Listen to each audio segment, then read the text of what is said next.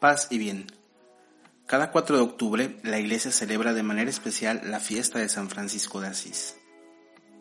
Hablar de San Francisco no es tarea sencilla, pues es el santo que ha tocado el corazón de innumerables personas a lo largo de 800 años, creyentes y no creyentes, ricos y pobres, hombres y mujeres de ciencia y sencillos, jóvenes y no tan jóvenes. A todos ha llegado el mensaje del pobrecillo de Asís. Su vida nos toca el corazón y nos cautiva. Es imposible no recordar aquellos episodios que sus biógrafos nos transmiten y que algunas veces pueden parecernos románticos, simples o hasta ingenuos. Recordemos la visión de Spoleto donde Francisco es confrontado por una voz divina que le cuestiona por qué sigue sirviendo al esclavo en lugar del rey. O el encuentro con el leproso, el comienzo de un largo proceso de vencer el egoísmo, ese momento en que la amargura se transforma en dulzura. El encuentro con el Cristo de San Damián que le pide reparar la iglesia que amenaza a ruinas, para después recolectar piedras y reconstruir con sus propias manos esa pequeña iglesia. La llegada de los primeros hermanos, todos ellos cautivados como nosotros por la sencillez, el ejemplo y la devoción de Francisco. Episodios que todos conocemos y que nos narran la relación de Francisco con sus primeros hermanos. El novicio que no soportando el ayuno rompe en lamentos en medio de la noche y el hermano Francisco que conmovido levanta a sus hermanos para comer algo todos juntos y así no solo saciar el hambre del novicio, sino evitar que se avergüence de su fragilidad o aquellas ocasiones en que Francisco conocía por divina inspiración que alguno de los hermanos estaba siendo tentado o se encontraba triste y lo buscaba para confrontarlo. Su ser hermano traspasó los límites y llamó hermanos al sol, la luna, las estrellas, el agua, el fuego, la tierra, el viento, la muerte.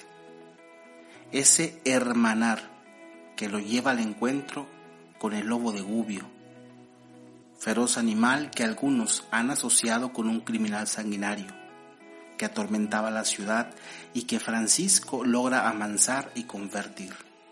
De feroz bestia pasa a ser hermano lobo.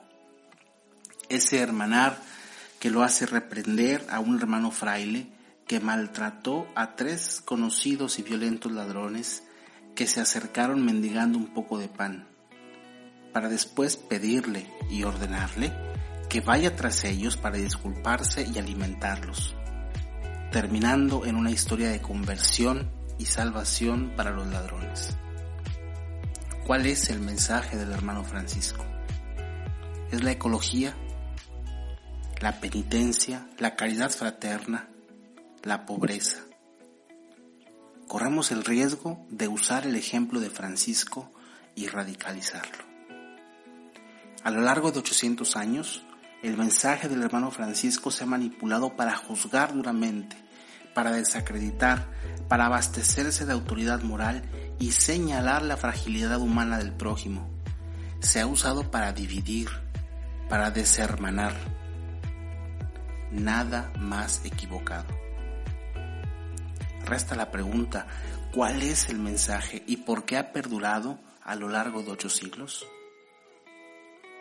Creo que la respuesta tiene que ver con que el pobrecillo de Asís suscita en nosotros emociones y comportamientos que habían sido eliminados de nuestro repertorio humano y espiritual y que incluso la escritura señala como vías auténticas para llegar a Dios la ternura, el asombro, la fraternidad, el desprendimiento, la caridad, la capacidad de hacer el bien, la conversión.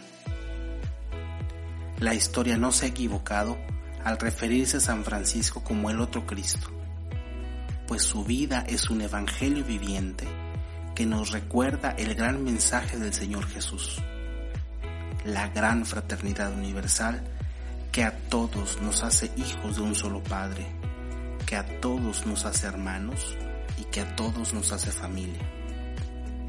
que en este día tan especial el santo hermano Francisco de Asís nos cautive una vez más y nos conduzca a aquel que nos guarda, nos tiene misericordia y nos da la paz.